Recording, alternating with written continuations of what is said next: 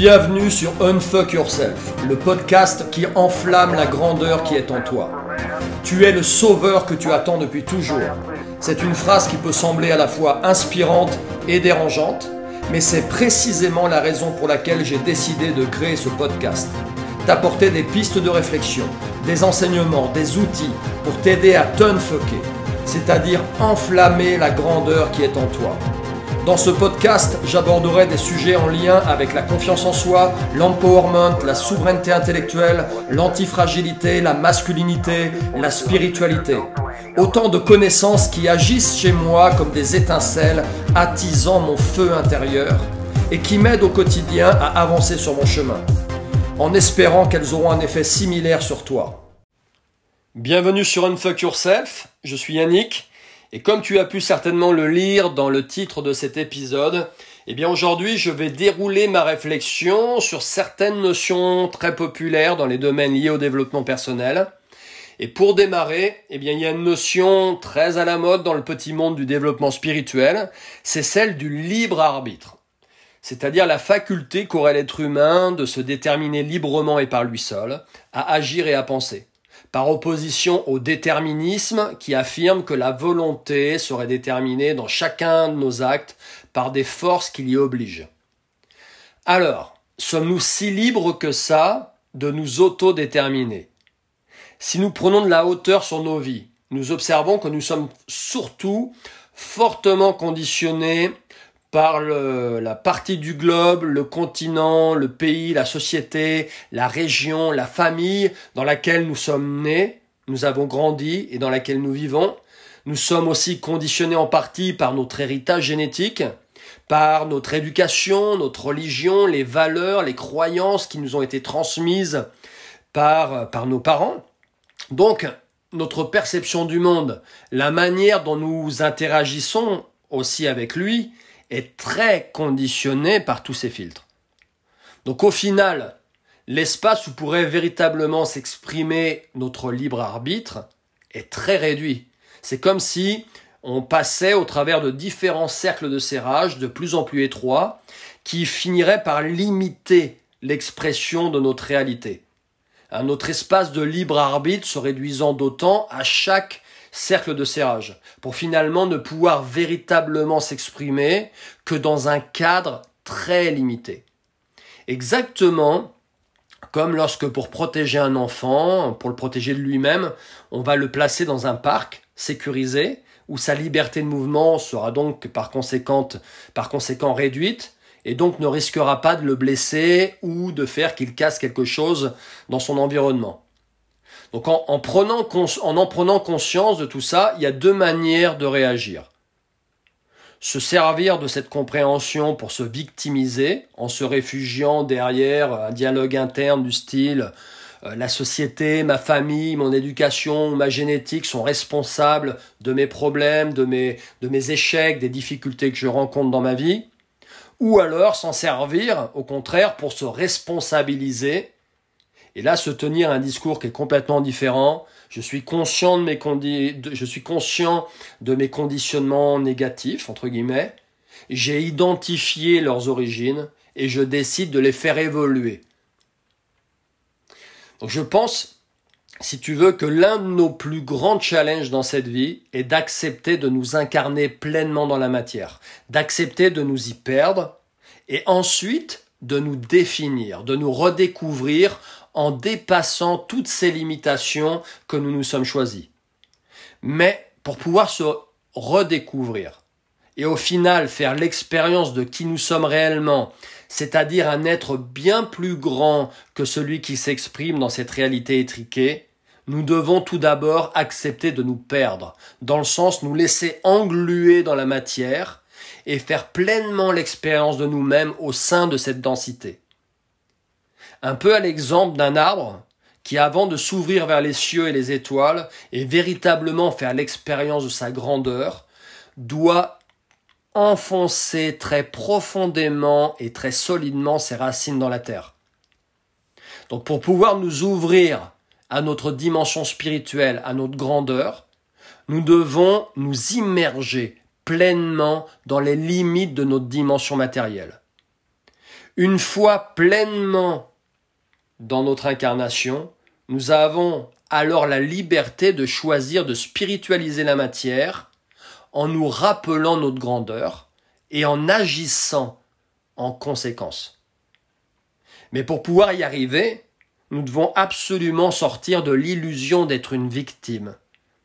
Tant que nous nous pensons victimes de la société, d'un gouvernement, d'un patron, de la malchance, de notre génétique, de la maladie, nous nous retirons automatiquement le pouvoir de nous élever, d'agir sur notre situation. Sous-entendu, bah, le problème ne vient pas de nous, il est extérieur à nous, donc c'est l'extérieur qui doit changer, pas nous. Et c'est ce, et comprend qu'avec ce mindset, aucun changement n'est possible. Parce que la, la faute est constamment rejetée vers l'extérieur. Donc plus cette victimisation date, plus elle est ancrée profondément en nous, plus elle est inconsciente, et plus il sera difficile de nous en sortir, car nous l'avons complètement intégrée dans notre identité. Nous sommes devenus bah, le pote obèse de notre groupe d'amis, le malade du cancer, le mec malheureux en amour, le toxico ou l'alcoolo de la bande. Et nous nous sommes finalement construits notre personnalité, notre identité autour de cet état. Ce qui fait que s'en éloigner, c'est-à-dire perdre des kilos, guérir, trouver un ou une chérie, devenir clean, revient à ne plus savoir finalement qui nous sommes et craindre de perdre notre statut, notre statut particulier, de perdre notre place dans le clan et au final d'être rejeté. Et le rejet est associé à la mort dans notre inconscient. Donc si tu veux, c'est ce, mode de pensée qui fait que ben, je pense que les, les autres m'acceptent, même me témoignent leur amour, me témoignent leur affection, parce que par exemple je suis obèse, parce que je suis malade, parce que je suis malheureux, parce que je suis addict. Mais comment je vais faire, comment je vais pouvoir être accepté? Quel rapport je vais avoir avec l'autre? Comment je vais m'intégrer dans le clan?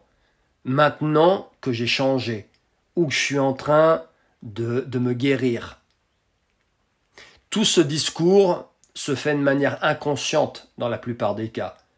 Et donc inconsciemment, on en arrive à, à s'aborder nous-mêmes notre évolution, notre changement. Donc qu'est-ce qui se passe? Bah, Je reprends euh, mes mauvaises habitudes, mon hygiène de vie déplorable, et je reprends mes kilos. Je me redéclenche une nouvelle maladie. Je recommence à s'aborder, à flinguer mon couple, à aller voir ailleurs, à tromper mon mec ou à tromper ma nana. Je recommence à consommer tranquillement des produits. Je me saborde je me réenferme dans ce statut confortable, dans cette identité confortable, confortable parce que je la connais depuis très longtemps, dans cette identité de victime. Mais parfois, c'est aussi l'entourage qui nous enferme dans ce statut de victime. Forcément, le changement agit comme une onde de choc, donc il impacte aussi les personnes qui sont autour de toi. Si tu avais le statut de victime depuis plusieurs années, certaines personnes dans ton entourage se sont certainement positionnées en sauveur. Elles se sont intégrées dans ton système. Elles ont accepté de jouer à ton jeu. Mais si demain tu n'es plus une victime, qu'est-ce qu'elles vont devenir ces personnes-là? Quel sera leur rôle dans ta vie? Ça va forcément remettre en question leur identité. Si tu perds tes kilos et que tu commences à être mieux dans ta peau, que tu de, que, devient alors ton, ton super pote qui s'était improvisé coach, coach de vie, coach de sport? Il avait jaugé, lui, en plus, son, son niveau de, de condition physique en te prenant pour référence.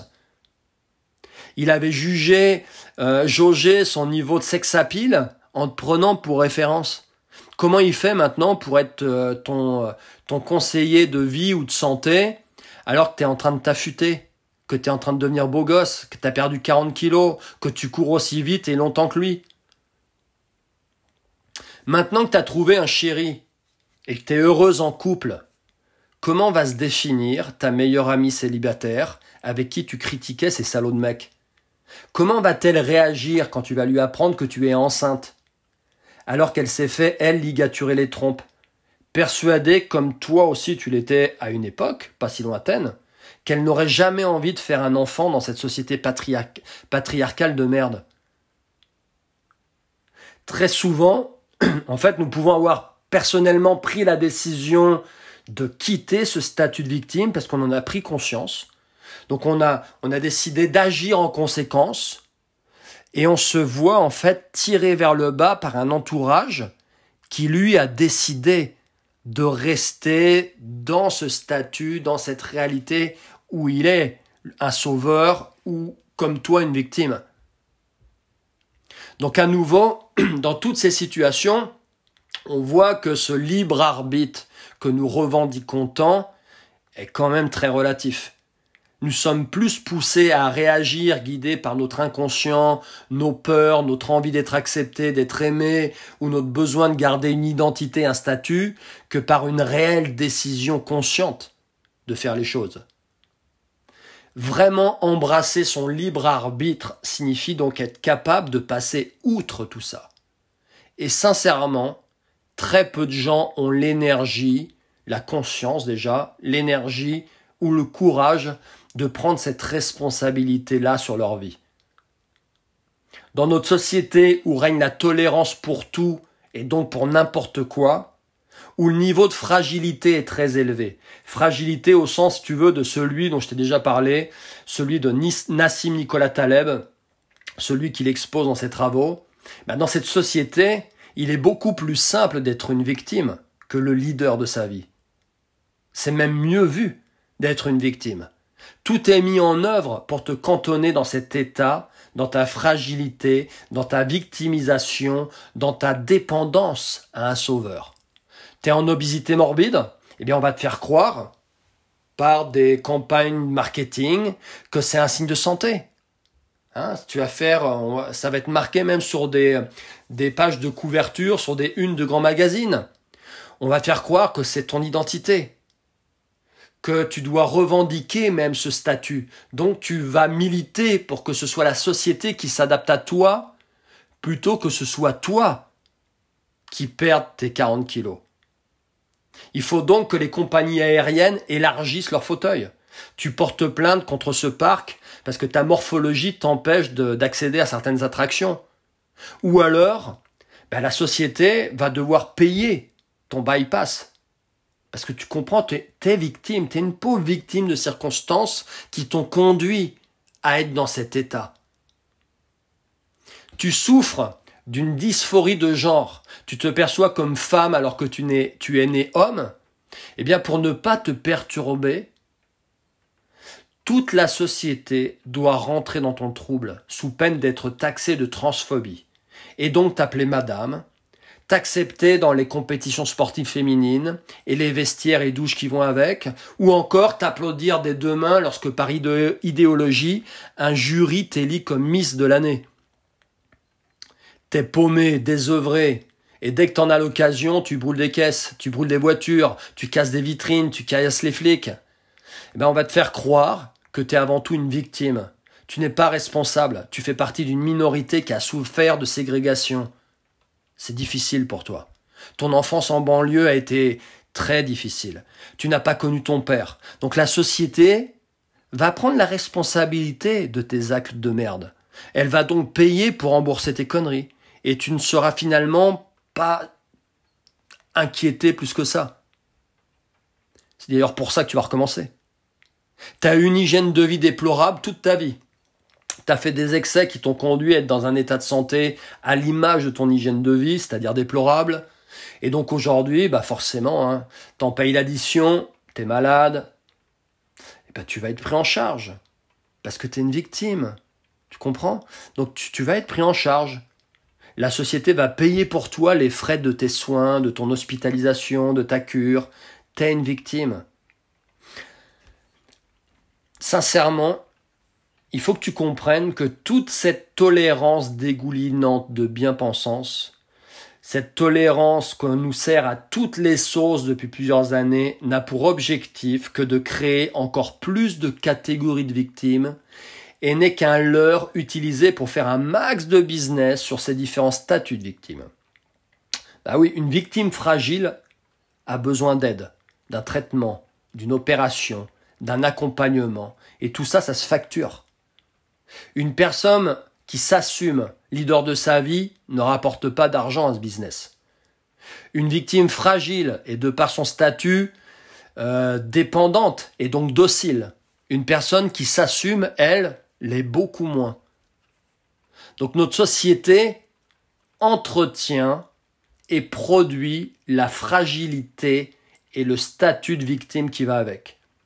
Le plus vicieux, c'est qu'elle s'appuie sur une vraie souffrance parfois pour le faire. Pour ensuite détourner cette souffrance et en faire, grâce à une opération marketing, un vrai business qui va lui rapporter de l'oseille et aussi toujours plus de contrôle. Donc pour conclure, vous n'êtes pas des victimes. Recherchez votre autonomie, qu'elle soit physique, intellectuelle, financière, énergétique. Ne vous laissez jamais enfermer dans le confort illusoire d'un statut de victime. Ne vous y trompez pas, les discours mielleux, faussement compatissants, dégoulinants de compassion feinte, que susurrent certains à vos oreilles, ne sont là que pour vous enfermer dans une identité, une caste, un rôle à tenir, qui va faire de vous soit des vaches à lait, soit les idiots utiles pour permettre à la caste dirigeante de maintenir, voire renforcer son pouvoir de contrôle. Prenez conscience des limitations inconscientes de votre libre arbitre et tendez quotidiennement vers la grandeur de votre être. Si cet épisode t'a inspiré, transmets le flambeau en le partageant sur tes réseaux sociaux ou en en parlant autour de toi. Si tu souhaites apprendre à me connaître un peu mieux, rejoins-moi sur Instagram, at ou sur mon site lecercle-yy.com. A très vite pour un prochain épisode.